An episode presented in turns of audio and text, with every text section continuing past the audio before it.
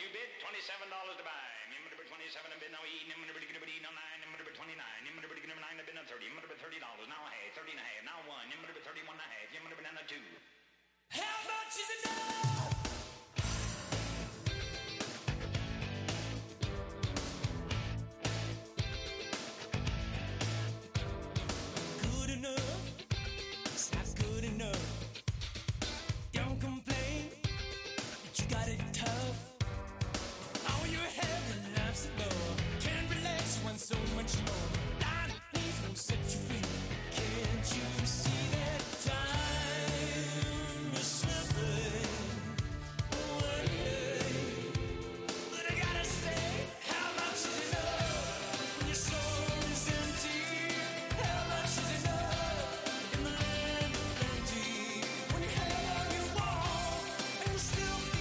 Bienvenidos a este nuevo proyecto digital. Nuevo proyecto de Vigilante, el cual estrenamos en el día de hoy junto a Fran Alonso. Esta será nuestra sintonía habitual. Y bueno, tendremos invitados muy interesantes. Luego cuando terminemos de hablar con Fran te contaremos poco la dinámica. Vamos a hablar con él, vamos a conocer a la persona, no al músico. Que también. Un poco todo, la persona, el músico. Eso es lo que vamos a hacer en total directo junto a Fran, que en breve momentos entrará con nosotros. Y bueno, espero que os guste este nuevo formato. Escucharemos algo de música, aparte de hablar, por supuesto.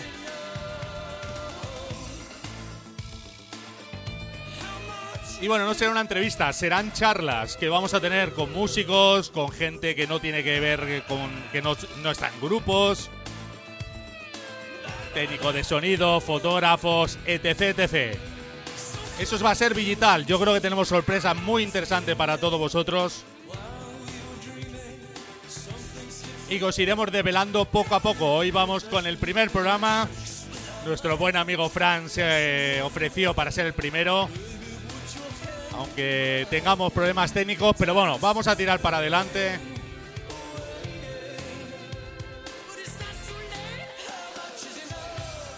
Y esperamos que quede todo fantástico y que descubras a este gran músico y persona que es Fran Alonso de Hacker desde las Islas Canarias.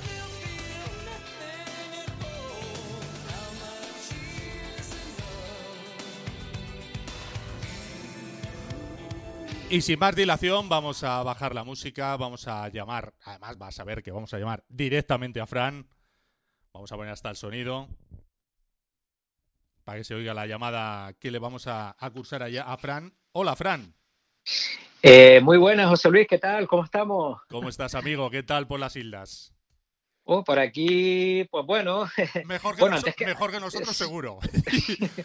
bueno, antes que nada, antes que nada, disculpa, antes que nada, darte las gracias por, por invitarme a, a participar en, en, este programa, en este primer programa y ser el, el que lo inaugura, ¿no?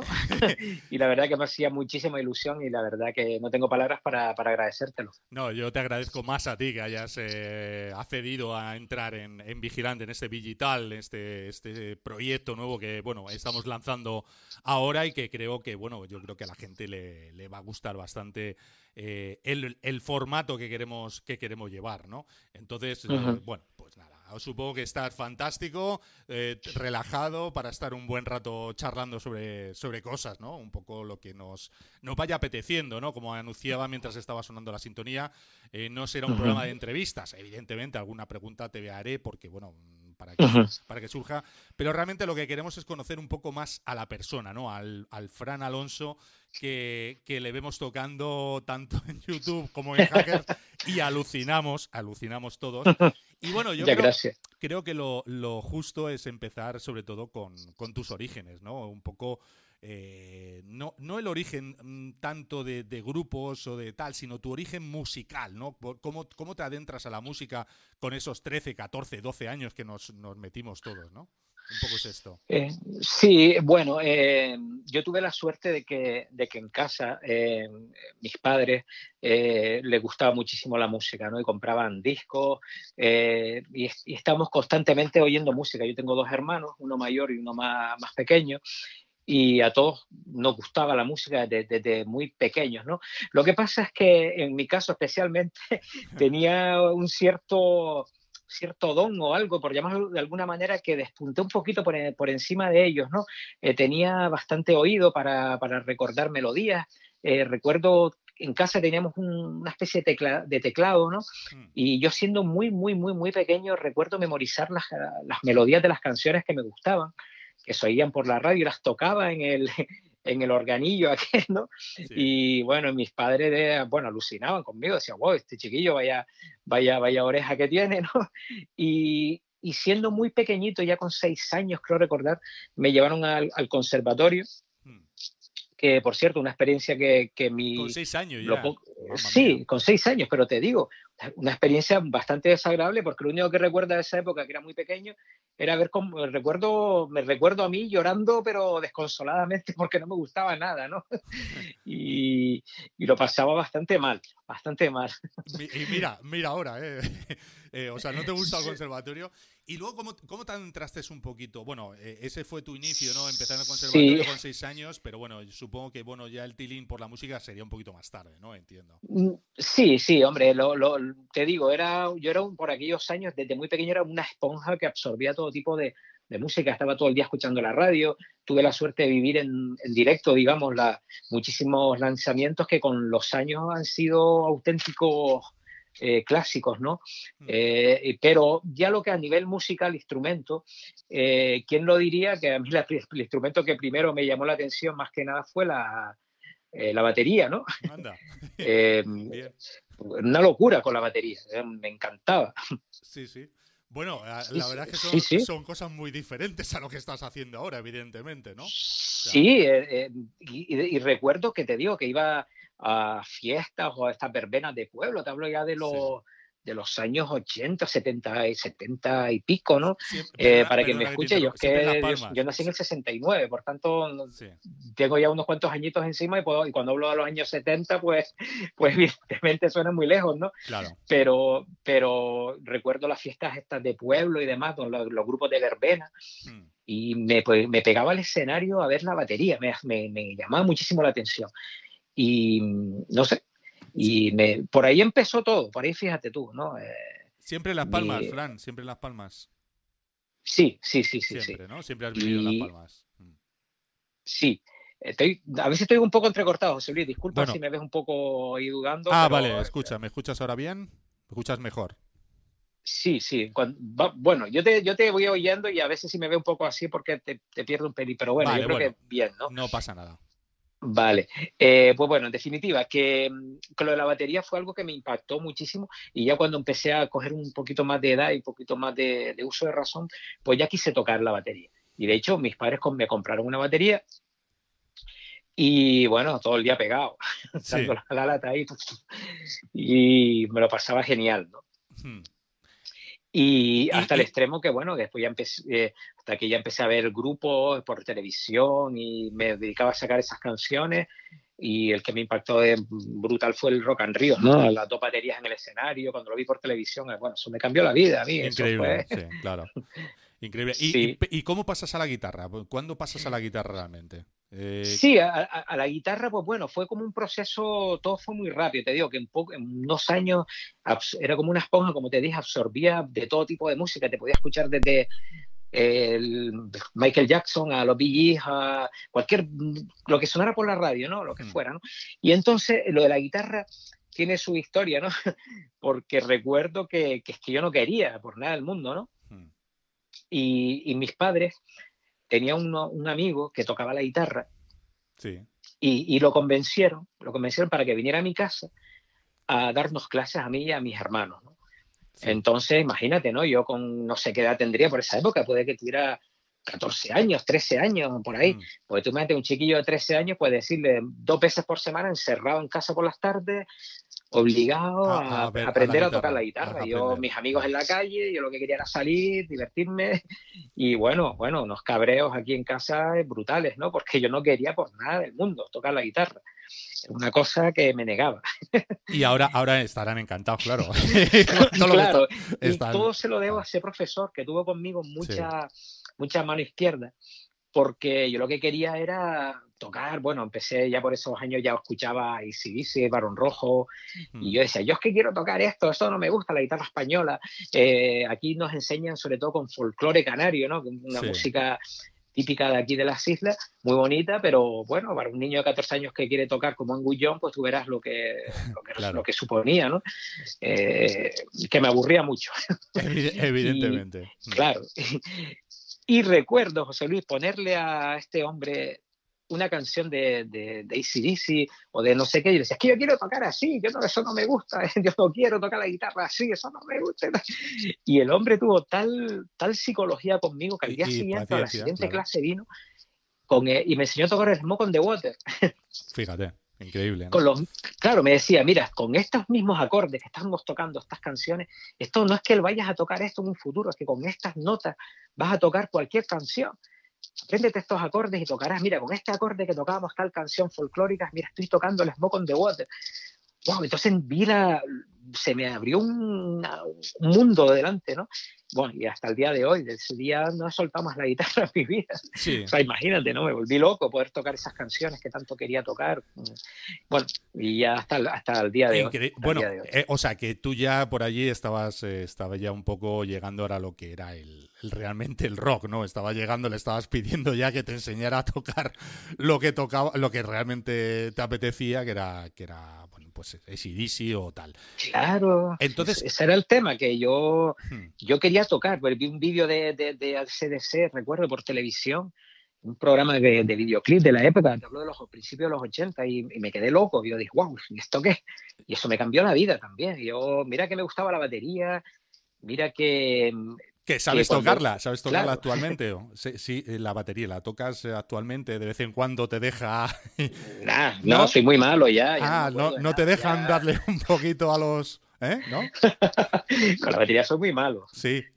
sí, pero bueno, tengo idea, le puedo decir a nuestra batería, Paquito, eh, haz esto, mira, tal cual, y, más o menos tengo nociones sin, sin tocar la agüita, ¿eh? pero sí, sí, que, Paquito dice, sí, tú muy bien, pero no, toques nada. hoy en día por nada Eh, que digo, Paquito te dice, sí, muy bien, pero no toques nada. Me dices esto, pero, pero, no toques la batería por si acaso, vale. Y, claro, claro, por ahí van los tiros, esos fueron más o menos mis, mis principios. Fantástico. Y el, tema, eh, luego, eh, claro, luego has aprendido, evidentemente, a, componer, ¿no? Esos son los comienzos, empezar a, saber tocar la guitarra y, evidentemente, horas y horas y horas para tocar como tocas hoy en día, ¿no? Con esa limpieza que, nos deja a todos maravillados cuando te vemos, ¿no? Que nos quedamos, nos quedamos flipados, ¿no? Eh, luego ya das un paso más a la composición o te quedas un poco o sea, no sé, ¿cuándo, empiezas a componer ya realmente, no? Bueno, por, e, también te digo, por esos años tuve la suerte también de que empecé a juntarme con amigos eh, que, éramos afines al rock, ¿no? Eh, ten en cuenta que éramos muy jóvenes, no había internet, no había nada, entonces teníamos que, que, confiar en nosotros de, de, esa manera, que conocía gente que tenía hermanos mayores que ya tenían discos de, de, Judas Priest, de Kiss, de Black Sabbath, entonces nos pasábamos esas, esas canciones, esos discos. Hmm. Y, y, claro, entre ese círculo pues descubrí, bueno, un amigo que hoy en día, gracias a Dios, todavía tengo, somos bastante amigos y hemos mantenido, mantenemos el contacto, que le dicen Randy, pues su nombre mm, le gustaba muchísimo Randy Roa, pues desde aquellos años, pues a día de hoy todavía le llamamos Randy, ¿no?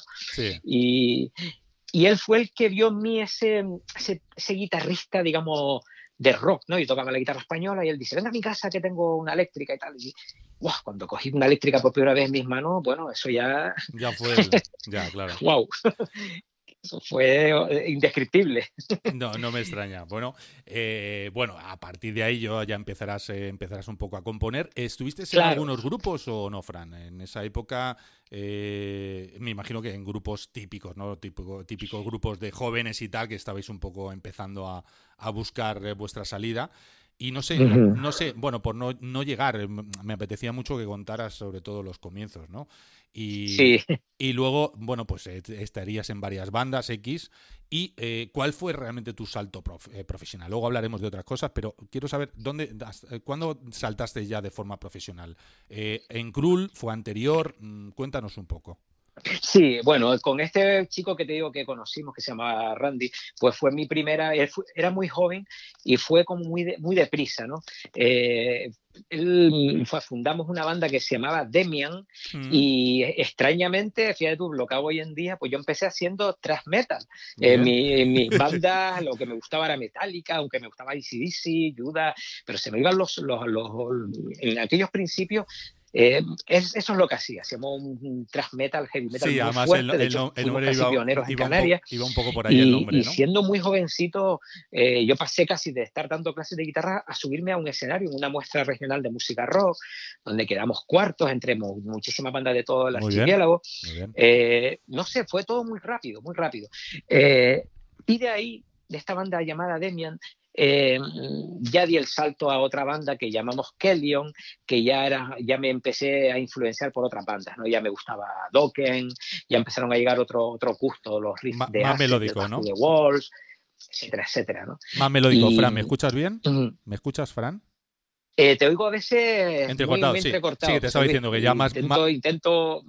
lo intentamos. Más melódico, digo, que fuiste a un... Sí, sí, evidentemente sí, empezaron a avanzar los 80, empecé a descubrir bandas que me gustaban muchísimo, empecé a escuchar otras, otras, me fui alejando de la, de la música tan, de las bandas tan cañeras que a día de hoy me siguen gustando, ¿no? Pero bueno, ya me, que todo llegó muy rápido, la, la, medio de los 80 ya descubrí a Bon Jovi, Survivor y me fui por ahí.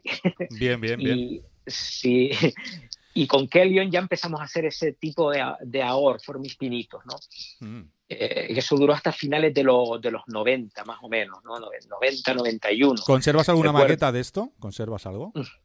Dime, dime. ¿Conservas alguna maqueta? algún Sí, sí, han quedado cosas grabadas, cosas grabadas que hoy las oigo y digo, wow, tampoco éramos tan malos, ¿no? Comparado con, con bandas de la época, ya te usamos las teclas muy bien, cantábamos en inglés, cantábamos una chica, cantábamos en inglés.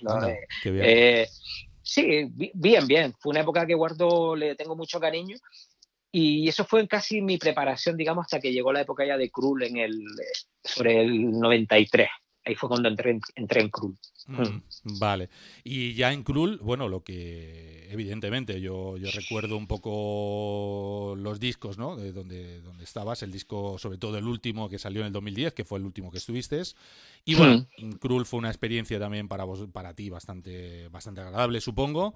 Y, y luego ya, mm, bueno, si quieres contarnos algo de Krull y si no, luego ya pasamos al nacimiento de Hackers, que es un poco... Claro, no, sí, sobre todo con Krull eh, fue una experiencia increíble. Ten en cuenta que Krull en Canarias era lo máximo, ¿no? Hmm. Era, o sea, yo pasé, como digo yo, de ser público, fans, espectador de primera fila, de ver, los, ver los conciertos de Krull, a estar encima del escenario tocando con ellos y grabando en los estudios, ¿no? Grabando discos, ¿no? Entonces, imagínate mm, cómo me pude yo sentir, era lo más que podía llegar aquí en Canarias, ¿no? Tocar con Krull. Y fue una experiencia brutal. Fue entrar con ellos, grabar El Arma de Paz, que fue el tercer disco. Bien. Y lo pasé muy bien realmente. Eso me hizo crecer muchísimo como músico y, y te digo, a nivel experiencia personal, mm, no, no había nada que, que, se pudiera igualar por esa época en Canarias, hablamos. Bueno, fantástico. vamos a poner algo de. Una gran época. Fran, vamos a poner algo de música mientras eh, hablamos. Y bueno, ahora, ahora continuamos hablando. Vamos a poner un poquitín de música. Perfecto.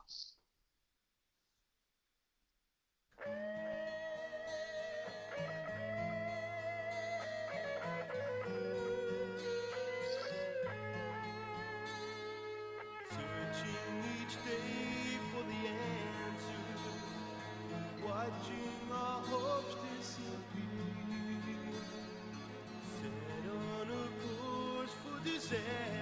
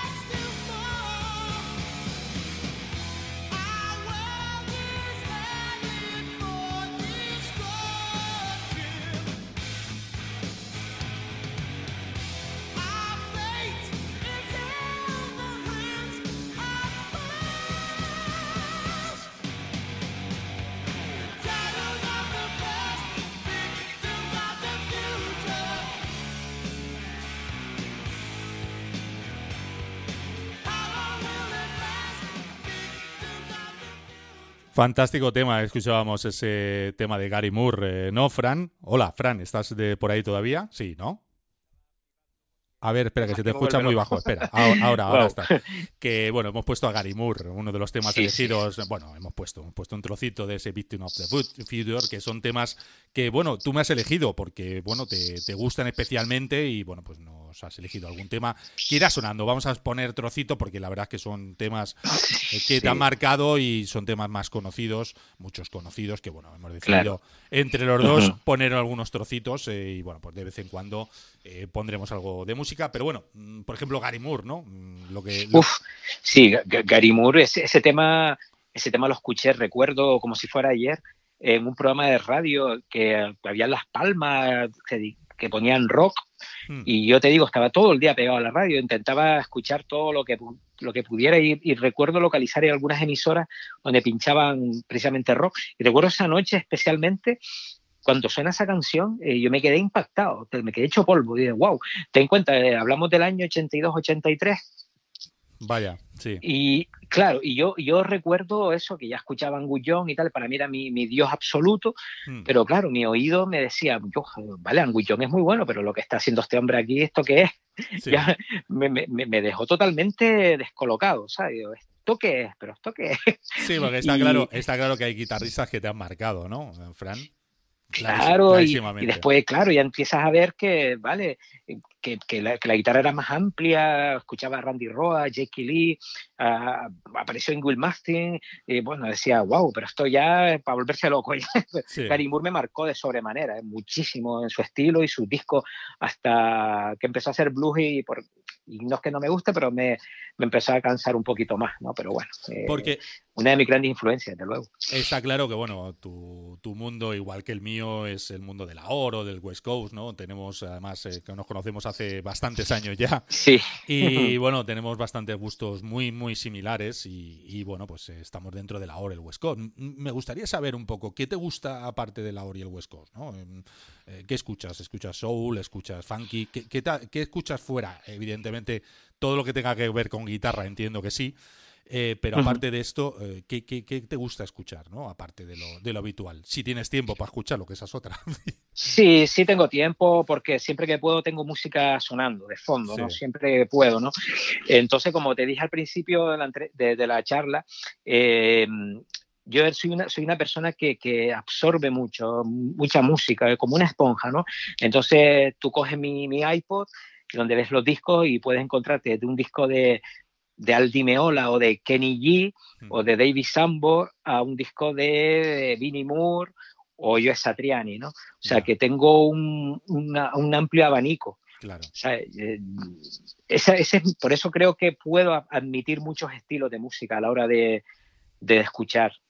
¿Y hay alguno que te llame especialmente la atención, algún estilo concreto, no sé, o, has empezado a investigar, ¿no? A mí me está pasando ahora con el New Retro, ¿no? Por ejemplo, yo soy un, poco ignorante, como digo, en vigilante los del New Retro, y le, estoy, y le estoy investigando, ¿no? Y cada vez encuentro cosas más, más interesantes, ¿no?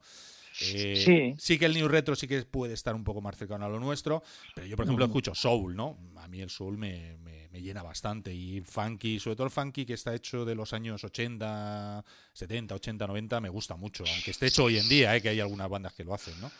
Eh, como Bruno Mars, por decir uno, vaya. Sí, no, hay estilos que me gustan fuera de, de, la oro del rock, evidentemente hay unos cuantos, ¿no? Te digo, eh, el funk me gusta mucho, me gusta música, el, el smooth jazz, ¿no? Eh, escuchar a Lee Ritenour, a este tipo de guitarrista, eh, lo disfruto muchísimo escuchando estos discos instrumentales de, de guitarra, de jazz, de casi, no, no el jazz tan tan clásico, ¿no? Es un jazz más moderno. Me gusta el, el, country moderno también. Eh, está Dan Huff metido en uno de mis guitarristas preferidos, muchísimas producciones. Bueno, hablando de eh, Dan Huff, eh, Giant vuelve en el año 2021. Lo que no se sabe si va, viene con Dan Huff que lo, por si no lo sabías, te lo adelanto. Eh, Algo había visto, pero si, si no viene con Dan Huff, ya no será Yayan. será un grupo, un gran grupo, pero no será lo que era Yayan. Yayan sí, Dan Huff y punto. Sí, pero bueno, que escuchas country porque decías, pues, ah, perdona que te haya interrumpido, eh, con, con, Dan Huff, ¿no? Porque le encuentras en muchos discos Dan Huff y te apetece escucharlo, ¿no? Uf, eh, sí, evidentemente donde esté Dan Huff hay algo ya especial. Hay algo especial de, cualquier cosa que haga. Hay, hay, canciones donde solo con una dos par de notas, el famoso tema del Titanic, este de Celine Dion, ¿no? Eh, una guitarra que mete por ahí espectacular, ¿no? O lo que hace, lo hizo con Chicago, en Chicago 19, eh, con White Snake, el remix ese famoso de, del Hierro de Game, creo que es. Eh, que es un solazo ahí también. Muchas veces, ese hombre maravilla todo. Muchas veces nos pasa, Frank, que, que, estamos escuchando algún disco y de repente escuchamos una guitarra, y supongo que te pasa igual que, que a mí, ¿no? Escuchas una guitarra y dices, joder, esto cómo suena y tal. Y luego te vas a los créditos y claro, pues Dan Huff o el Landau o el Team Peace o alguno de estos que está por allí danzando y tocando. Da igual el estilo que sea. Dices, ¿por qué hay una guitarra tan buena ahí? Bueno, pues ya lo, lo entienden, ¿no? Porque está la, está la guitarra, ¿no? Porque hay un, musicazo, ¿no? ¿Qué te supone, eh, un poco mm, siguiendo por, por hablando de, de, la gente que tenemos un poco ahí arriba y que la verdad es que se lo merecen? Igual que, no mucho de nosotros te tenemos a ti, ¿eh? No, ya lo sé que eres bastante humilde, pero la verdad es que alucinamos cómo toca la guitarra. Yo cada vez que veo tus vídeos me quedo con la boca abierta. Y bueno, pues un poco, eh, un poco las redes sociales, Fran, eh, no sé, no sé qué te han, qué te han supuesto, ¿no? A ti eh, personalmente, ¿no? Que siempre estamos con el YouTube, con el Facebook, con tal. ¿Qué te supone, no? Porque siempre hay mal, como malos rollos, aunque es verdad que yo, por ejemplo, paso de malos rollos, creo que tú también, y lo único que hacemos es hablar de música y de lo que nos gusta, ¿no? Eh, ¿qué, te supone a ti? Eh, ¿Qué te ha supuesto a ti las redes sociales? Eh, hombre, las redes sociales, siempre lo he dicho, es una herramienta fantástica, una herramienta para, para tú, mm, para, bueno, quien lo utilice como yo en mi caso, para cosas de música y demás, pues es maravillosa. Que no la utilice con cosas para música y estas cosas, oye, para mantener en contacto con tus amigos, gente que no se ve hace muchísimos años, no se saben, no saben uno de, los otros, gracias a redes como Facebook, Instagram, pues están en contacto. Todo eso está muy bien. Pero a mí a nivel personal, hmm. eh, como músico, eh, me ha supuesto muchísimo, ¿no?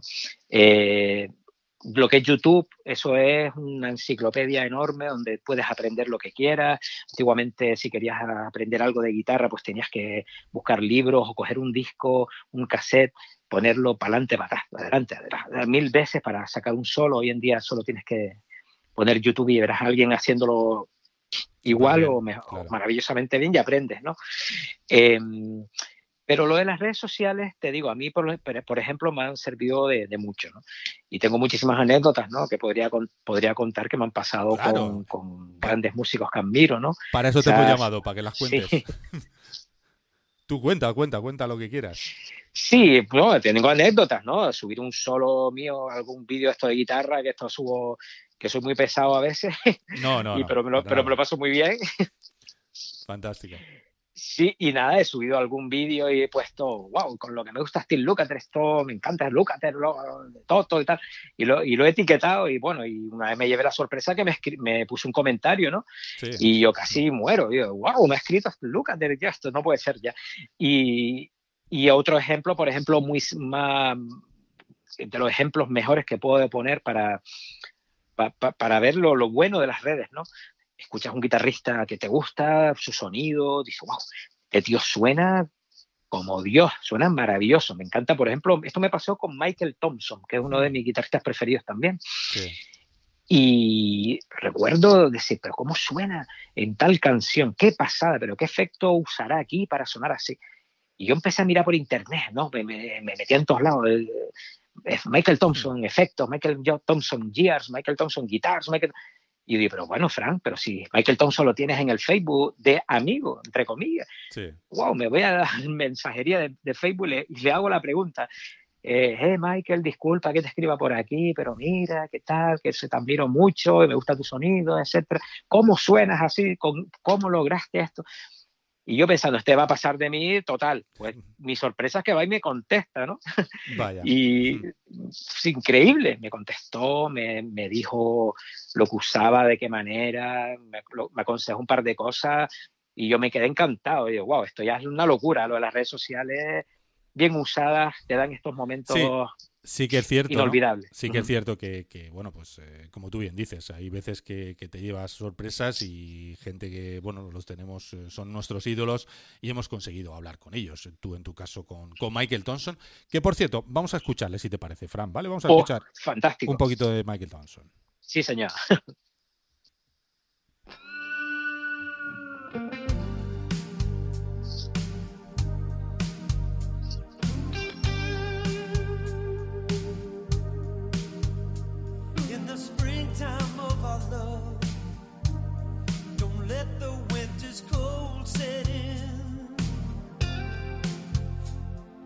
The thought of losing you just chills me to the bone.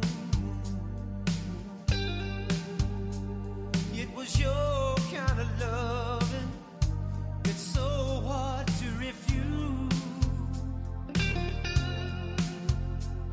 One look was all it took, and that was the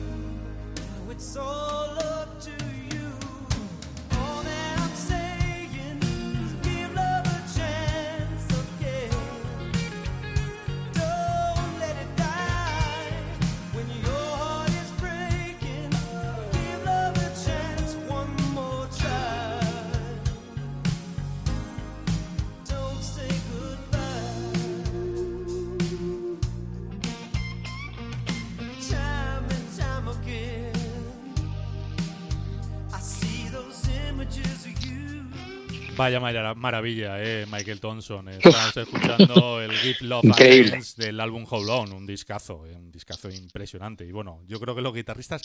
Michael, Michael eh, tiene una limpieza también increíble, ¿no? Cuando toca es súper claro, súper claro, ¿no? La, la, forma de tocar.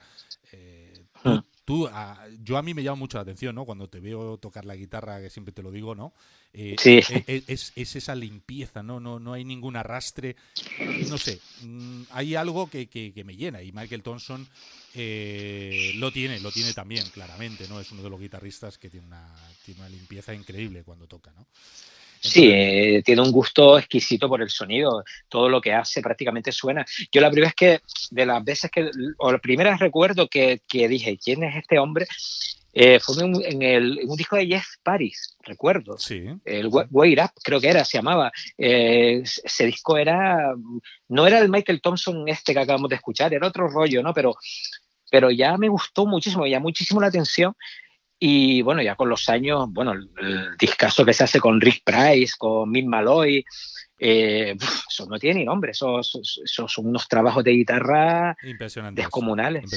yo, recuerdo, yo recuerdo en esa época, eh, recuerdo en esa época, Fran, que, que, bueno, pues yo escuchaba eh, bueno, escuchaba, no, cuando ibas a comprar discos, me imagino que a ti te pasaba lo mismo. Yo cogía discos de aquella época, hablo de los finales de los 80, 90, y miraba quién eran los músicos que venían. Y si me encontraba un Michael Thompson, me encontraba un Dan Huff o me encontraba alguno de estos, el disco se venía para casa, ¿no? Luego he comprado de todo, bueno, malo y regular, ¿no? Mm, pero, ¿qué quieres que te diga? El porcentaje fue muy alto de cosas buenas, ¿no? No sé si a ti te pasó un poco igual, ¿no? Que mirabas siempre los créditos a ver quién tocaba ese disco, ¿no? Pues claro, pues claro, que me pasaba. Yo me llegué a obsesionar, digamos, mm. con buscar todo donde estuviera Steve Lukather, ¿no? Por ejemplo, o Michael Landau. Entonces llega un momento en que tienes que desistir porque dicen, no habrán vida suficiente para encontrar los discos donde han grabado esta gente, ¿no?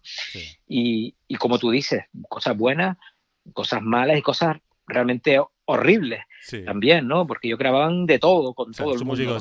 Y creo que incluso por ahí hay algo, hasta un disco de Vertigo Borne, que hace poco leí, la gente hablaba, esto es ahora y tal, eso no lo quiero yo ni regalado, a ver si me entiendes, por, mucho que estén ahí los, mis, ídolos, ¿no? Porque sí, bueno, esos son eh, guitarras pagados, evidentemente, y van donde, donde tal, porque viven de la música, ¿no? Que, que eh, enlazando con eso, precisamente, ¿no? Eh, claro, este, hay mucha gente que, que, vive de la música. Yo, yo veo que, bueno, pues hay muchos guitarristas, incluso españoles, pues que bueno, acompañan a, músicos eh, de pop o de otros estilos que, bueno, pues eh, evidentemente se tienen que ganar la vida y es muy comprensible, ¿no? Eh, luego lo ven, ¿no? Que le gusta lo que le gusta, pero bueno, ellos van a, su rollo y acompañan a quien tienen que acompañar. En tu caso, en el, en el, caso de Fran Alonso no es así. Fran Alonso vive en, la, en las Palmas de Gran Canaria y bueno, pues evidentemente eh, tienes una, una vida eh, fuera de la música porque, eh, bueno, pues lo que lo hacemos por pasión, ¿no, Fran? Sí, sí, evidentemente. hace poco hablaba con, Paco Ventura, el guitarrista de Medina Sara, que es otra de, por eso te digo que, que, las redes sociales me ha dado la oportunidad de, de, poder hablar, incluso tener sus teléfonos particulares y poderlos llamar. Eh, y hablaba con Paco Ventura y me decía algo, algo similar a lo que me acabas de decir, ¿no? Unos hemos, tuvieron la suerte de llegar a donde están y otros, pues no. Eh, y hemos tenido que, compartir nuestra, nuestra pasión con nuestro día a día, con nuestro trabajo y con, con todo lo que conlleva, ¿no? Hmm. Pero bueno, eh, es así, es así, hay que aceptarlo y, y si no estoy donde me hubiera gustado, pues lo que me tocó a lo mejor y, o no fui lo, no lo intenté lo suficiente, o no tuve el valor en su momento para dar el salto el, o el paso, ¿no? Pero bueno, no, pero no, me arrepiento de nada. No pasa nada, pero bueno. Muy feliz ahora mismo. Exacto, con la vida tu trabajo, tú, tienes, tú tienes tu trabajo, tu historia y luego, bueno, pues tu pasión que es la música, que en este momento con hackers y, ya está, ¿no? Pues eh, es lo bonito. La verdad es que eh, yo creo que un poco toda la gente que tenemos una vida normal, ¿no? Que trabajamos normalmente, evidentemente, tenemos nuestra familia, nuestros hijos, nuestras cosas, eh, muchas veces todo, todo lo que hacemos, ¿no? Tanto tú como músico, yo como radio, como, bueno, cada uno con lo que haga, ¿no? Muchas veces, eh, no voy a decir porque no es una vía de escape realmente, pero sí que es una forma como de quitarte todo de la cabeza, el trabajo, los problemas, tal, y bueno, ese rato que estás haciendo la radio, que estás tocando con tu grupo, que estás eh, componiendo, yo me imagino que bueno, pues cambia, cambia totalmente. Y yo creo que lo necesitamos todos, ¿no? Dentro de, cada uno, ¿no? Que tiene sus propios gustos o sus propias uh, propios hobbies o sus propias cosas que hacer, pues bueno, es una forma de salirnos del, tema, ¿no? Salirnos un poquito de, lo habitual, ¿no? No sé, eh, yo, Sí, sí, sí, tienes toda la razón. Es una válvula de escape eh, fantástica para el caso nuestro, la música. Tengo amigos que hacen, desarrollan otras actividades, que hacen van al gimnasio, hacen pesas o van a correr por ahí o tienen, salen en bici, no sé, cualquier actividad fuera del trabajo pues siempre será bueno, ¿no? Lo que pasa, en mi caso, ¿no? En mi caso, a veces puede resultar un poco poco eh, a ver, obsesivo quizás, ¿no? Porque hace poco me preguntaba, decía, oye, es que te escucho tocar y oigo eso que suenas muy limpio, suenas muy bien y tal. Eso no, no te lo regala nadie, desde luego te lo digo desde ya. Yo, por ejemplo, en mi, mi trabajo, ¿no? Mi día a día, yo tengo turnos de trabajo, ¿no? Yo trabajo por la mañana o por la tarde, ¿no? Hmm. Cuando tengo las mañanas libres, que entro a trabajar a lo mejor a las 3 de la tarde y tengo toda la mañana libre, yo soy de los que me pongo el despertador a las 7 y media, a las 8 menos cuarto estoy desayunando y a las 8 de la mañana estoy tocando la guitarra. Hmm. Estoy tocando la guitarra hasta las 2 de la tarde, apuro lo más que puedo, y eso es todos los días. O sea, yo hago una media 5 o 6 horas diarias de práctica, practicando, ¿no? Eh, y hay momentos que es frustrante porque tienes que soltar la guitarra, no, me, no la quiero dejar, me tengo que ir a trabajar o estoy haciendo alguna idea nueva que tengo, algún tema, eh, algo. Y me, me, duele o me fastidia muchísimo tener que, dejarlo. Y, pero bueno, te digo, es así, es así, pero el rato que estoy con mi guitarra estoy disfrutando. Estoy en otro planeta. Exacto. Bueno, vamos, vamos a hablar de hackers un poco, ¿no? sí, eh, muy bien. ¿Cómo surgió hackers? Eh, ¿Cómo conocisteis? Un poco, quiero que nos cuentes un poco sobre hackers, ¿no? Sí, bueno, lo de hacker, eso, eso yo creo que lleva muchísimos años en mi cabeza, ¿no? Hmm. No, no la palabra hackers, pero algo, algo que tenía que hacer algo, eso lleva muchos años rondándome en la cabeza, incluso desde los tiempos de, de Krull. Hmm. Em, eh, realmente hacker es una, a ver, es algo que tenía yo en mi, en mi cabeza y necesitaba eh, encontrar gente igual de, igual de loca que yo por la música para que me, me, echaran una mano y sacar esto adelante, ¿no? Eh, entonces, bueno, después de que Krull se, o sea, nos separáramos en la última época, hmm una época un poco extraña y, bueno, empecé a tocar en una banda de versiones. Empecé a mm. tocar versiones eh, con, precisamente con el batería de Krull y con el bajista, que continuamos juntos, ¿no? Eh, y empezamos a tocar y montamos una bandita de versión y la verdad que no, nos estaba funcionando bien la historia, ¿no? Teníamos muchísimos conciertos, muchas fiestas privadas, eh, nos llamaban para, para festivales, todas historias y tal. Pero yo no sé, yo tenía algo ahí dentro que me decía, Frank, tío, da el salto ya, venga, tío, déjate, no sé, que me necesitaba imperiosamente hacer canciones. Eh, grababa para otros músicos, para otras bandas, colaboraba y me quedaba esa cosa, decía, oye, ¿por qué tengo que estar colaborando si yo lo que quiero es hacer mi música, mis canciones? Eh, veía guitarristas como David Palau, que lo admiro de sobremanera, como con su banda Guru, pero al mismo tiempo tocaba con otra gente. Decía, oye, pero es que yo quiero tener mis canciones, quiero hacer canciones. Y de ahí salió lo de Hacker. En el momento que yo exploté ya y dije, hasta aquí llegué, no puedo más, y rompo con todo mi pasado y voy a dedicarme en cuerpo y alma a un proyecto donde yo pueda desarrollar mis ideas. Hmm. Así empezó todo. Y me preguntas por los músicos. Pues bueno, todo fue muy fácil. Aquí, es, como tú sabes, vivo en, en la isla de Gran Canaria. Hmm. Es una isla que nos conocemos todos. Y no fue muy complicado diseñar una banda, llamar a, a, las personas que yo creía que podían ser afines a, mi, a mis ideas y, que podrían compartir conmigo esta experiencia. Ya tenía a Paco a la batería, Paco Santana, que venía conmigo desde Krul y la banda de versiones, siguió conmigo y lo demás fue fluyendo, fue llamar, un café, hablar y todo el mundo se me apuntó a la historia. Mira, aquí estamos. Y, lo lograsteis y sacasteis un disco que, bueno, ya considerados por muchos, eh, entre los cuales me incluyo, en uno de los mejores discos de AOR de, España, sin duda. Además, eh, yo me acuerdo cuando salió que el cantado en castellano, la gente, bueno, ya sabes que la gente es un poco reacia y tal. Sí. El disco es maravilloso, de una producción maravillosa de Miguel Guti. Eh, os mm. habéis currado las canciones, a cuál mejor. Y yo creo que es un disco que ha quedado para la historia. Además, muchísima gente eh, de todo de todo el planeta, pues yo creo que te piden piden discos de todos los sitios sabidos y por haber.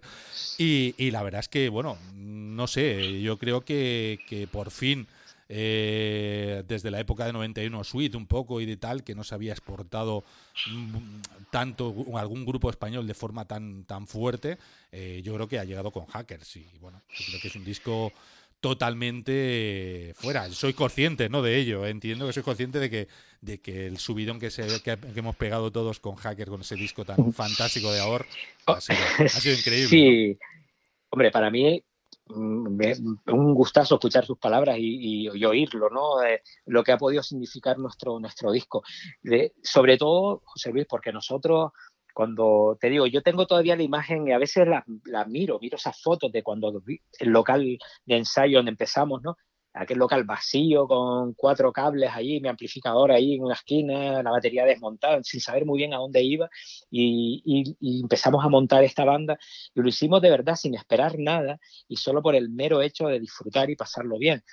Porque si analizas bien. bien a Hackers, en los tiempos que corren. Si hablamos de que estamos hablando ahora mismo, este programa, nos metemos en el DeLorean de Regreso al Futuro y nos vamos a los 80, pues, pues estaría bien la conversación. Pues Hacker era una banda de ahora, pero traslada eso al, al 2017, 2018, en una época nefasta para, digamos, para, para, el rock o para la música en general un poco más seria, ¿no?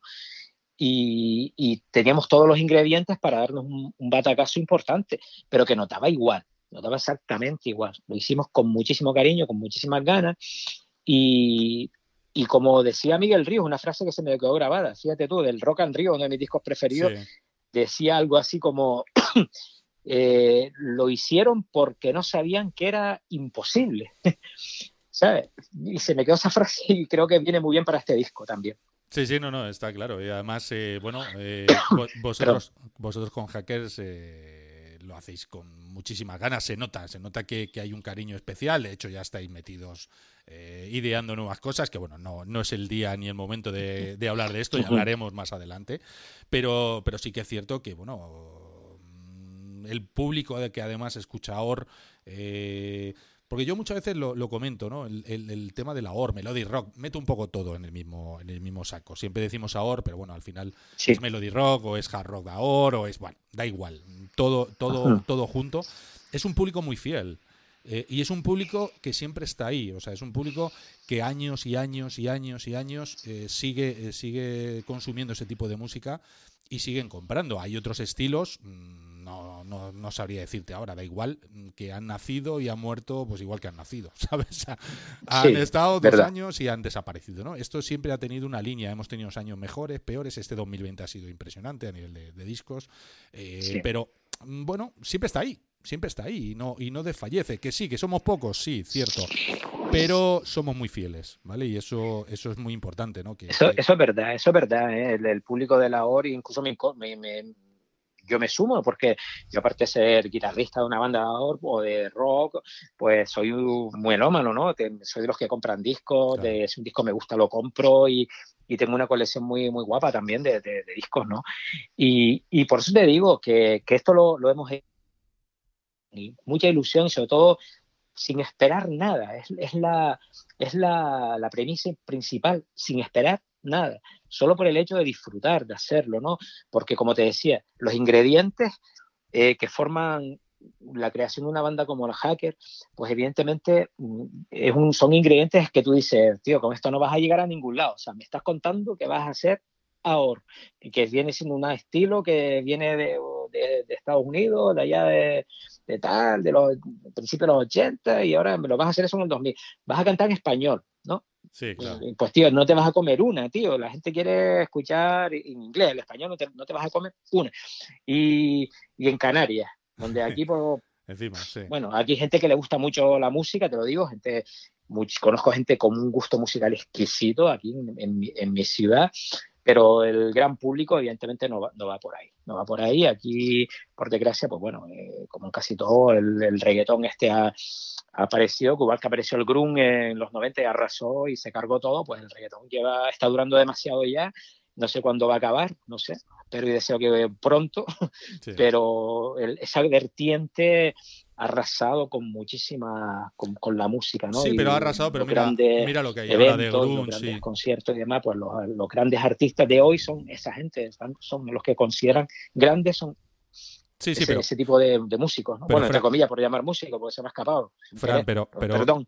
Pero escucha, escucha un poco lo que hay hoy en día. Hay mucho, bueno, el grunge y todo esto, vale, salió, pero ¿cuántos grupos quedan? Queda residual, eso es residual. Por eso decía que, bueno, siempre el melody rock o el ahora y tal ha tenido siempre una, una constancia, ¿no? Ha habido años mejores, años peores, pero bueno, si te pones a buscar siempre encuentras, ¿no? Yo siempre he oído, no, es que desde el 94, no sé, del 95 no ha salido nada. No, desde el 95 en adelante hay cosas buenas. ¿Que hay menos? sí cierto pero, pero hay bastantes cosas buenas. Entonces, bueno, hay que, hay que rebuscar un poquito y, y encontrarla, ¿no? Eh, Fran, vamos a continuar un poquito, vamos a escuchar un poquito más de música ahora en este momento. Otra de las canciones que nos has elegido. Ok.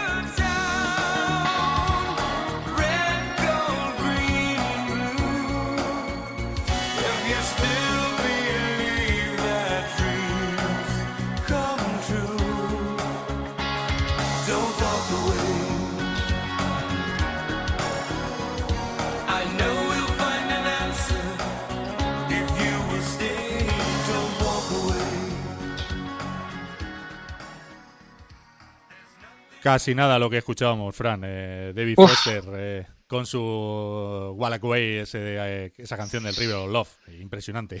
Además, escuchándolo manda ganas y va a sonar en el próximo Vigilante sí o sí, porque bueno, yo, yo David Foster es uno de mis favoritos, sin duda. Claro, ese disco precisamente es de los que hablábamos antes, ¿no? De los que ves a un tipo en la portada con el pelo largo, con buena, buena pinta y dice, wow, me da buen rollo.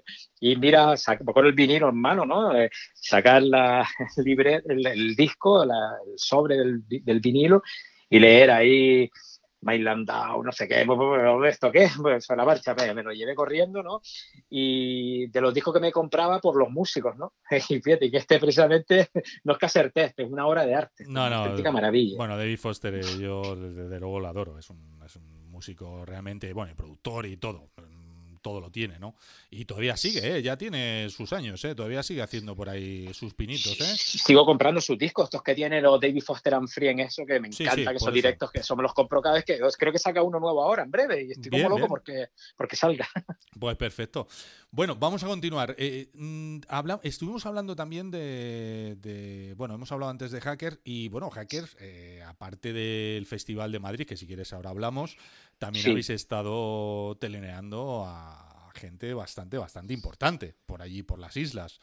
Entonces, bueno, no sé si nos quieres contar alguna cosa especial sobre aquello o tal, ¿no? Recuerdo Europe o Scorpion, ¿no? Por ejemplo.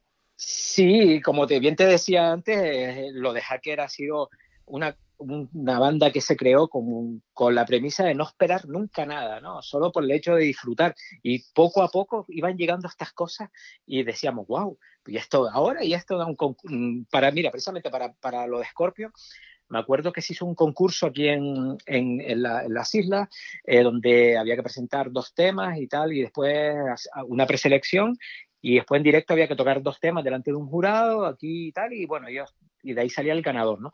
Pues cuando nos, sí, eh, nos cogió en plena, en plena grabación, en plena composición, grabación, digamos, del disco de, nuestro, de empezar de cero, y no queríamos sacar nada ni salir todavía hasta que no tuviéramos un disco que defender, ¿no? Nos parecía que no era, no era lógico salir a tocar en directo sin tener el disco fuera, ¿no?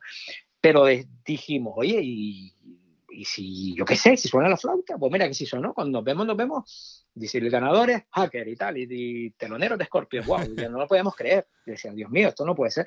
Y evidentemente los teloneamos. Y, y ese día, bueno, un día inolvidable, inolvidable para todos nosotros. Eso pasará, bueno, eso no olvidaré jamás. Eh, poder abrir para una banda de esa y en el Gran Canaria Arena, que es un sitio enorme de eso. ¿Y cuánta, cuánta gente estuvo en ese concierto? una pasada. ¿Cuánta gente estuvo en ese concierto?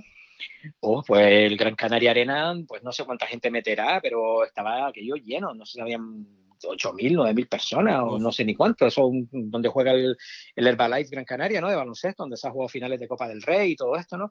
Eh, y te digo, increíble. Con nosotros recuerdo que aquel día que todavía estábamos ahí, como bien te decía, no teníamos disco y estábamos un poquito, pasamos un poquito desapercibidos, eh, pero había, había gente, había gente.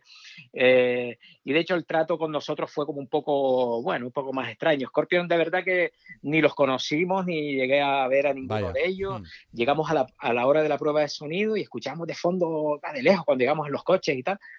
Y eran los, los rodis de ellos, los, sus técnicos, eran los que probaban. Ellos se quedaron en un hotel en la, en la piscina mientras sus técnicos probaban, ¿no? Ni, ni, siquiera los vimos. Y terminó el concierto y tampoco los vimos, se fueron. no los conocimos. Bueno, bueno, cosas que, que pasan, es normal. Entre las estrellas hay de, hay de todo tipo, ¿no? Es un poco pero con Europe fue diferente. Con Europe ya fue otra historia, porque con Europe fue con el disco ya recién eh, ya era otra cosa. Cuando tocamos había muchísima gente.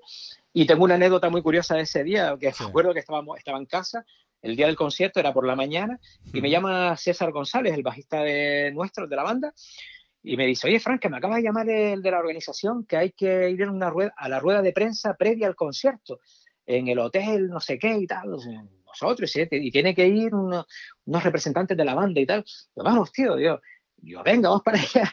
Llegamos al hotel, nos estaban esperando allí, subimos a una planta, había ahí un montón de periodistas, la gente para la rueda de prensa, ¿no? De, de Europe, ¿no? Y llega la persona encargada y dice, bueno, ¿quién va a hablar? Y cuando miro para César, el nuestro bajista, lo veo señalándome, señalando con el dedo para mí. Y yo mirando y yo, wow, vaya la que me has metido, tío. Vaya tela. Bueno, Bueno, pues nada, me veo sentado en aquella mesa y cuando veo entrar a John Leven, bueno, un tío que, bueno, tú me has conocido en directo, precisamente yo no he jugado en la NBA nunca y ni mm. creo que juegue. Eh, tú metes un tío como John Leven que se dio, mide lo menos 1,90, yo qué sé lo que medía el tío gigantesco al lado mío, ¿no? Y eh, Ian Howland y Nick Micaeli, ¿no? El teclista, ¿no? Sí. Y me veo sentado en la mesa al lado de aquellos tres menados. Y, Dios mío, no me puedo creer. Yo aquí sentado al lado de los, de los de Europe, ¿no? No, no vino, no apareció John Norun ni, ni Joey Tempest, que creo que ni siquiera habían llegado a Gran Canaria. cada uno venía por un avión distinto, unas cosas más raras, bueno. Sí, en fin. Pero la anécdota es esa, haberme sentado ahí. De hecho, tengo una foto que tengo que saqué con mi móvil aquí, lo puse debajo, así, debajo de la mesa y se me ve al lado de. Pues nada, súbela. de John Leven, ¿eh? Súbela, súbela y la vemos, súbela. Cuando, cuando pongamos el programa, súbela en el, en el este que lo vea la gente. Vaya, la verdad que hay cosas que he, vivido, pero bueno. Está interesante. Sí, sí, perdona, y por último te he cortado, disculpa. Sigue. No, no, no, y después por la noche muy bien, muy bien. Después ya fue otro trato, ya éramos banda invitada, nos habían llamado para, para abrir, eh, ya pude entrar al camerino, me firmaron ahí todos los discos que tenía de ellos, DVDs y tal. Menos yo y Tempes, que sí son locos ahí, el tío lo tenía solo un metro, un metro y medio, no paraba de hablar por teléfono y cuando le quiero hacer el gesto que me firme, se echó a caminar, me dio la media vuelta y se fue por un pasillo ahí, y más nunca lo vi. Yo, bueno, bueno nada, tío. cosas que pasan, eso, eso bueno, ya sabes, de, de esas anécdotas hay unas cuantas, eh, incluso con la gente que no, no tolereamos, o sea que es bastante habitual. Una, una cosa que me llamó la atención últimamente cuando habéis tocado, habéis hecho ya dos conciertos del rollo este de la pandemia, eh, dos conciertos eh, en Las Palmas con eh, gente sentada y con mascarilla. ¿Cuál fue la sensación? Quiero oírlo de tu boca. Bueno, las mascarillas fue para fotos que pusimos, ¿vale? Porque realmente en el momento del concierto no las utilizamos, ¿no? Porque lo que es la seguridad y demás, todo se ha llevado a rajatabla. unas medidas de seguridad digo, muy, muy, muy estrictas, en las cuales si el concierto era por la noche, tuvimos que ir por la mañana al hospital, nos hicieron las pruebas, nos hicieron esto que te meten el, el por la nariz, fue bastante desagradable, por cierto. Sí, cierto. Doy fe. Sí. sí. Sí, y nos hicieron las pruebas para poder tocar precisamente sin mascarilla. Bien. Pero lo, lo que a mí me resultó no desagradable, pero bastante incómodo es tocar delante de un público que está. Bueno, si yo tocara en una banda de jazz o un un sexteto, un cuarteto de esto de música y cámara y no sé qué y tal, con clavicordio y violines, pues diría, vale. Pero una banda de rock tocando delante de gente totalmente estática, con no le ves la cara, separados todos dos metros entre ellos, en, sillas y tal, pues un poco, eh, cuesta, cuesta extraerse de eso y motivarte, ¿no? Pero bueno. Bueno, y la gente que eh, se levantaba, cantaba, qué, pasaba? ¿Qué pasaba en ese, en ese momento? ¿no? ¿Qué, ¿Qué, hacía la gente? ¿Se quedaba sentada, cantaba? Se levantaba. ¿Qué hacían, Fran? Eh, mira, eh, eh, te digo, la situación muy extraña porque, porque la gente, ese ambiente, yo creo que se contagiaba, ¿no? Se contagiaba. Nuestro cantante Víctor intentaba, venga, vamos a cantar y tal, no sé qué, veía así, gente moviendo las palmas, terminaba las canciones, eso sí, se oía los aplausos, ah, gritos y tal, pero pero mientras tocas están piernas cruzadas y tal, como quien está viendo, te digo, una obra de teatro y, uf, cuesta mucho meterte en el papel, eh, pero bueno, al final lo haces porque es lo que nos gusta es tocar y no, no, perfecto. me cuelgo la guitarra disfruto. Una experiencia, lo tienes que tomar como una experiencia, creo, ¿no? Una experiencia nueva y distinta, ¿no? A, lo habitual. Eh, vámonos, vámonos al concierto de Madrid, ¿no? Que voy a hablar yo oh. un, poco, ¿no? Antes de que, de que comentes tú. Claro, eh, aquel concierto que hicieron nuestros buenos amigos Flavio y Rocky, eh, sí. claro.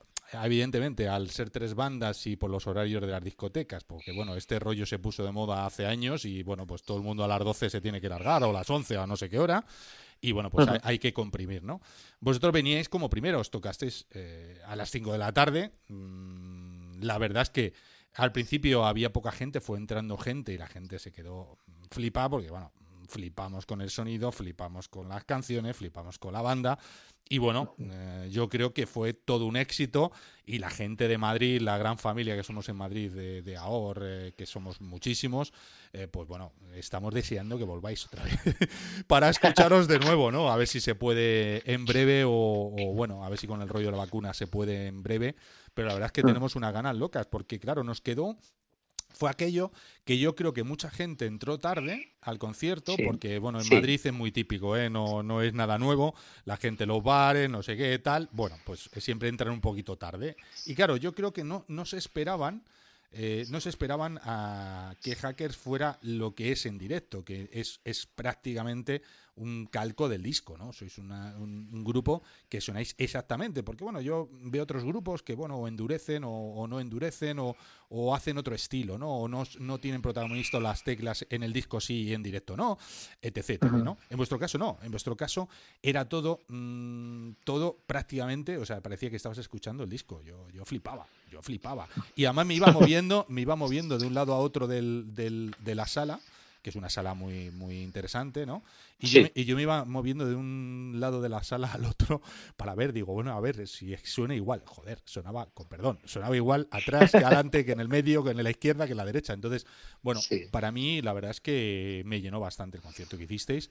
Y bueno, no sé qué sensaciones, lo quería expresar, porque me apetecía expresarlo, pero ¿qué, Gracias. sensaciones, ¿qué sensaciones os quedaron a vosotros? Que me imagino que, que alucinante, pero bueno, ¿qué sensaciones desde arriba, no? Nosotros la vimos, yo, yo te he dado la sensación que teníamos muchos desde abajo, pero ¿qué sensación tuvisteis vosotros desde arriba, no? Hombre, la, la- primera sensación viene de antes, ¿no? Cuando suena un teléfono suena un messenger, hola, mira, soy Rocky, soy Flavio, oye, ¿cómo ven esto? ¿Cómo... Al principio, no, no lo podíamos creer, evidentemente, por eso lo que es a Rocky o a Flavio, eh, eternamente agradecidos por haber apostado por una banda de, Canarias, porque sabemos la dificultad, la dificultad que hay a la hora de, movernos, de, contar con nosotros y demás. Entonces, eso es lo primero. La, la primera sensación ya la tuvimos desde que nos contactaron para, para que formáramos parte de ese festival. Y bueno, después de ese día también te digo, inolvidable, inolvidable. La sensación que tuvimos fue de llegar allí, de ver gente, eh, sobre todo, te hablo a título personal y después coincidimos muchos de la banda con lo mismo, el ponerle cara a tantas personas con las que inter- interactuamos en Facebook, en las redes sociales, Claro. o poder conocer en persona, bueno, a ti ya te había conocido más o menos en Barcelona cuando fuimos, cuando el concierto de, de Toto, que nos vimos por allí, Sí. pero mm, te digo, ponerle cara mm, a tantas personas, no sé, recuerdo así por encima, no sé, a Mike de la Bella, que vino desde Italia, Hmm. a Sergio Guillén, el escritor de a Esta mañana hablado con él. ¿eh? Esta mañana Sí. hablado con, con Mike, sí, precisamente. Esta Sí, bueno, hemos bueno. hablado. eh, demasiado, un tío genial. Sí. A- eh, no sé, Antonio, a, eh, a este chico, a, Or- a Orlan, el del programa Sí. Orlan, el que hace la- el pr- programa, no sé, a to- todas estas personas con las que habitualmente uno tiene un cierto, Contacto. no sé, sí. interactuar y conocerlos, pues eso fue también brutal, brutal. Pues fantástico. Y, y ya luego, lo que, ya volviendo a lo que a la parte del concierto, eh, pues bueno, increíble, increíble. Nosotros somos una banda que, que nos preocupamos muchísimo por sonar bien. Yo creo que he trasladado esa sensación a- al resto de la banda porque soy muy maniático con mi sonido, me gusta que todo suene muy bien y lo tenemos todo muy, muy, muy, muy estudiado, todo muy preparado. De hecho, llevamos nuestro equipo desde Las Palmas, eh, nuestro técnico desde aquí también y, y eso está muy, muy, son muchas horas de trabajo, muchas horas de ensayo para sonar así en directo. O sea que no, como te decía, igual que yo tocando la guitarra, oye, qué, bien, qué limpio suenas, pues igual es esto. Son, hay muchas horas de trabajo Claro. para sonar así. Y nos quedamos encantados con el concierto, una pasada. Fantástico, Fran. Vamos a escuchar un poquito más de música, si te parece. Sí, sí, perfecto. Venga.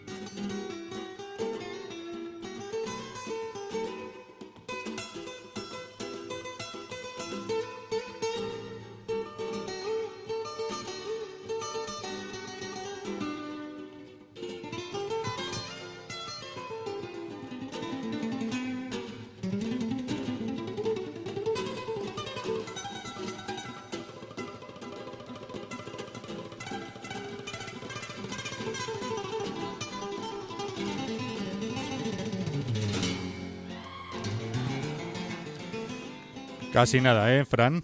¡Oh, mi madre! ¡Qué barbaridad! Sí, bueno, cuéntanos, esta es una canción elegida por ti, o sea que no la tienes que contar tú, evidentemente.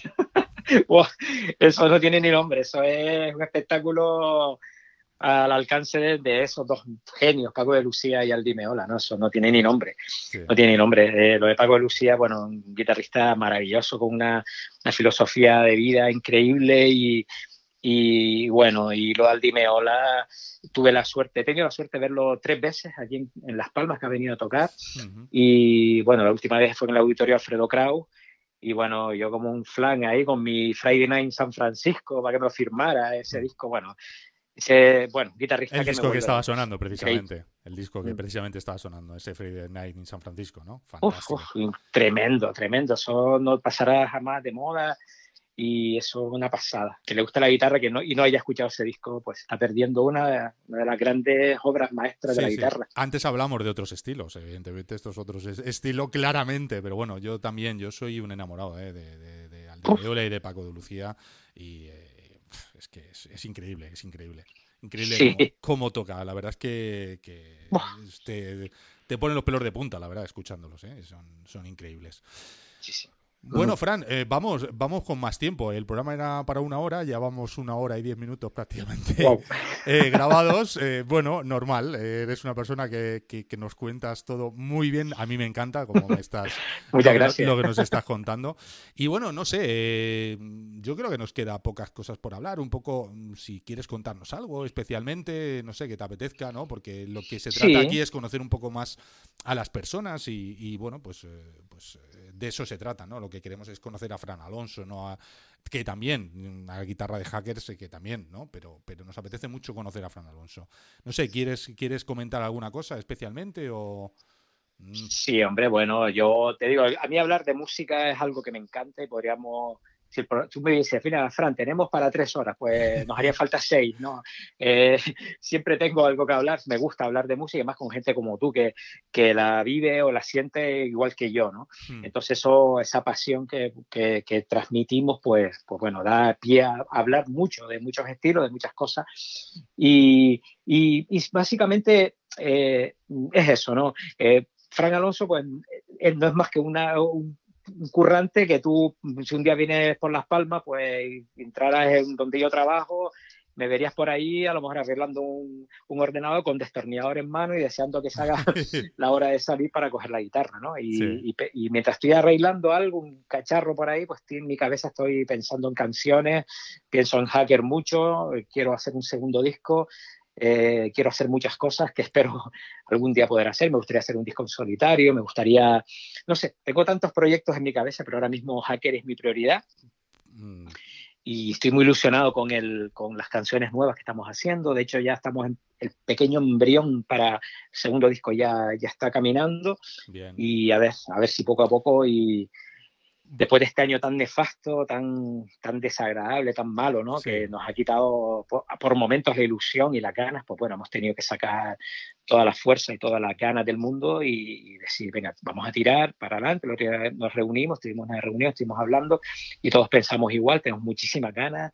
Eh, hemos estado ensayando esta semana, ensayaremos la semana que viene también, aunque sean estos días tan, tan señalados, estas fechas, pero nosotros no vamos a parar hasta que hasta que el segundo disco esté terminado. Eso está clarísimo. Y, una cosa que no hemos hablado, una cosa importante, ¿eh? que a, ver, la mayoría de la gente sabe, evidentemente, porque son oyentes de Vigilante, para los que no son oyentes, que bueno, habrá otros cuantos que evidentemente eh, cuando vean que tienen una entrevista con Fran Alonso van a escuchar la entrevista de Fran Alonso y a lo mejor no siguen el programa, eh, que es, es, muy normal. Eh, nuestra intro famosa, ¿no? Eh, yo recuerdo que, bueno, pues hablando un día surgió y te dije, Fran, ¿qué tal si me hacéis una intro para, para el vigilante de Magnum, ¿no? Que, bueno, evidentemente ya llevo muchos años con ello. Eh, y bueno, pues me apetecía un poco cambiarle porque había metido diferentes tipos de intro, bueno, tenía varias, ¿no? Que siempre he ido mezclando, mm. ¿no? Y bueno, pues la sorpresa fue que te lo pedí y me dijiste, uh, bueno, no tardaste ni un segundo en decirme que sí. Eh, y bueno, y Stace. oliasteis y me mandasteis la maravilla que me mandasteis, que la gente todavía me siguen diciendo y preguntando de quién es esa, esa intro. Oye, ¿de quién es esa intro? Sí, bueno, es de Hackers, Fran Alonso, Elvis y Miguel Guti como productor, una maravilla, tal. No sé, ¿qué sentiste eh, grabando, o sea, haciendo... Eh, ¿cómo, te surgió no grabar ese, ese tema eh, y, esa canción, ¿no? Ese sentimiento que le has puesto que queda totalmente enlazado con Manu, ¿no?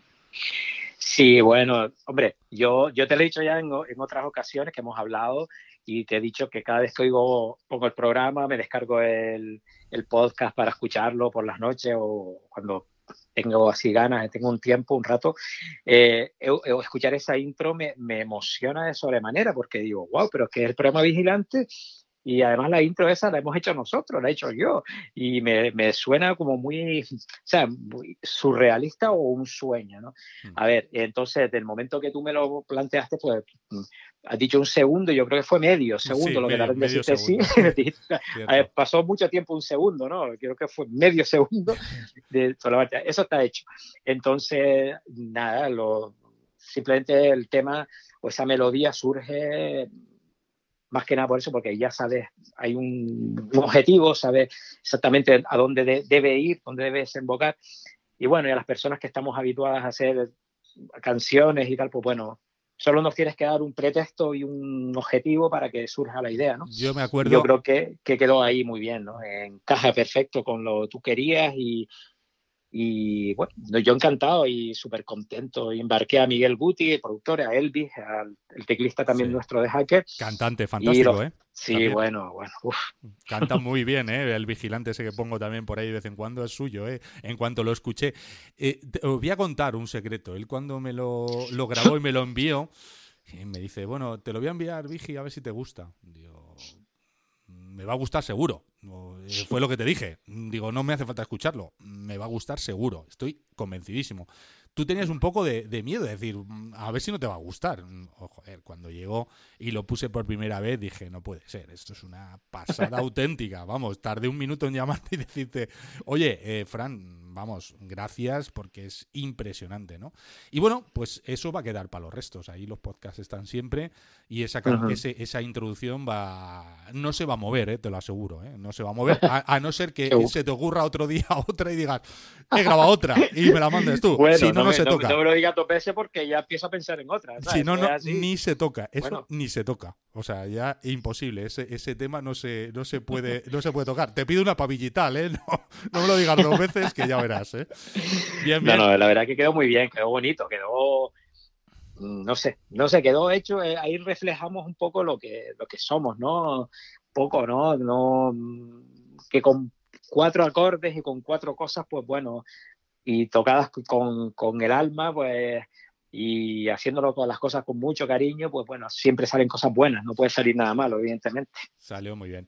Bueno, pues nada, Fran, nos vamos a despedir. No podía ser de otra forma que con Hackers, con un tema llamado Mil Dulce Condena, que bueno, no sé si quieres. Además, no lo has elegido tú, ¿eh? no es que lo he elegido yo, sino lo has elegido tú, porque es tu programa. Y, y, no sé si nos quieres contar algo especial porque has elegido esta canción de Hackers y ya despedirte. Y ya la vamos a poner, esta sí la vamos a poner entera, desde el principio hasta el final. Bueno, cualquier canción del disco Empezar de Cero es especial, ¿no? Sobre todo le, tenemos mucho, le tengo mucho cariño a una que se llama No me digas que no, porque con esa canción hicimos, fue la que le presenté a los músicos de la banda para ver si se querían sumar a, esta aventura. Pero bueno, Dulce Condena oh, es un tema que, que fue el último que compusimos.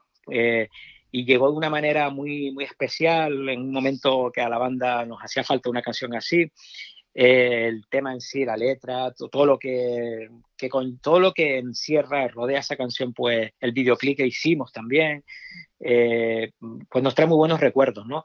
Y bueno, eh, yo me alegro que, que, te haya gustado el disco, que el disco haya gustado tanto y nos pone mucho las pilas para, para mejorar con un segundo que creo que, que va a quedar muy bien también. Seguro, vamos, yo estoy segurísimo. Es que no tengo ni una duda.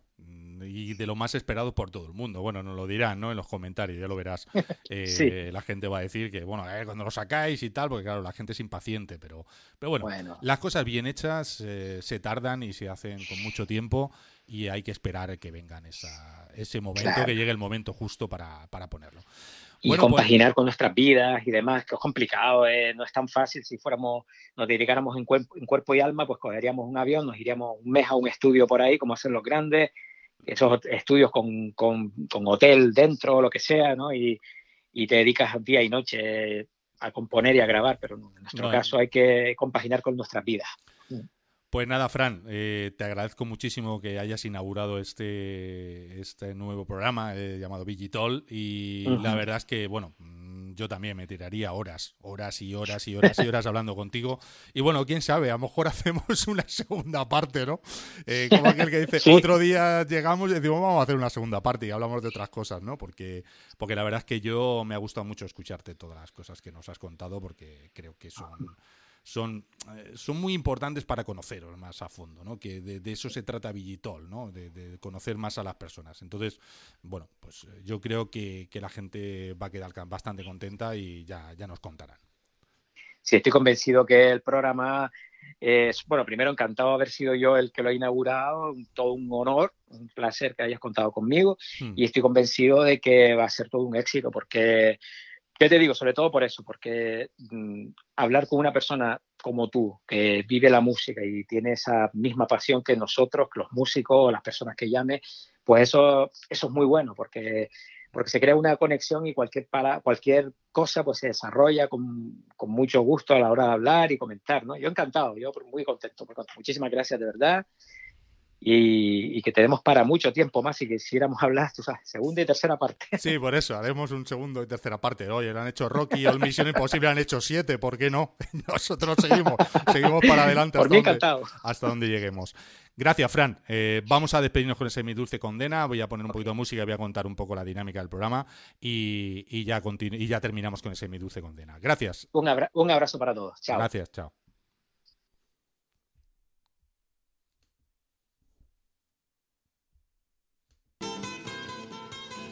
Bueno, pues dejamos precisamente al Dimeola después de esta hora y, cuarto prácticamente con Fran. Qué grande, ¿eh, Fran? Y bueno, ya has visto un poco la dinámica del programa. Hemos tenido que improvisar, te digo, pero bueno, yo creo que ha quedado bastante bien. Habíamos tenido algún problema con la música, no podíamos poner la música, yo quería que hubiera escuchado la música, pues como estamos haciendo ahora, ¿no? Con música debajo, pero bueno, algún problema que no ha podido ser, pero Da igual, lo importante era escuchar a Fran más que la música, porque bueno, al final la música la podemos escuchar en cualquier momento. Y yo creo que bueno, ha quedado bastante bien. Seguiremos haciendo programas con más eh, invitados interesantes. Te iremos develando en breve el que será el segundo. Y bueno, no solo músicos, ¿eh? tendremos de todo tipo de, de personas relacionadas con la música, eso sí, con nuestra música. Bueno, ya te iremos contando, ¿eh? porque tenemos unos cuantos para hacer.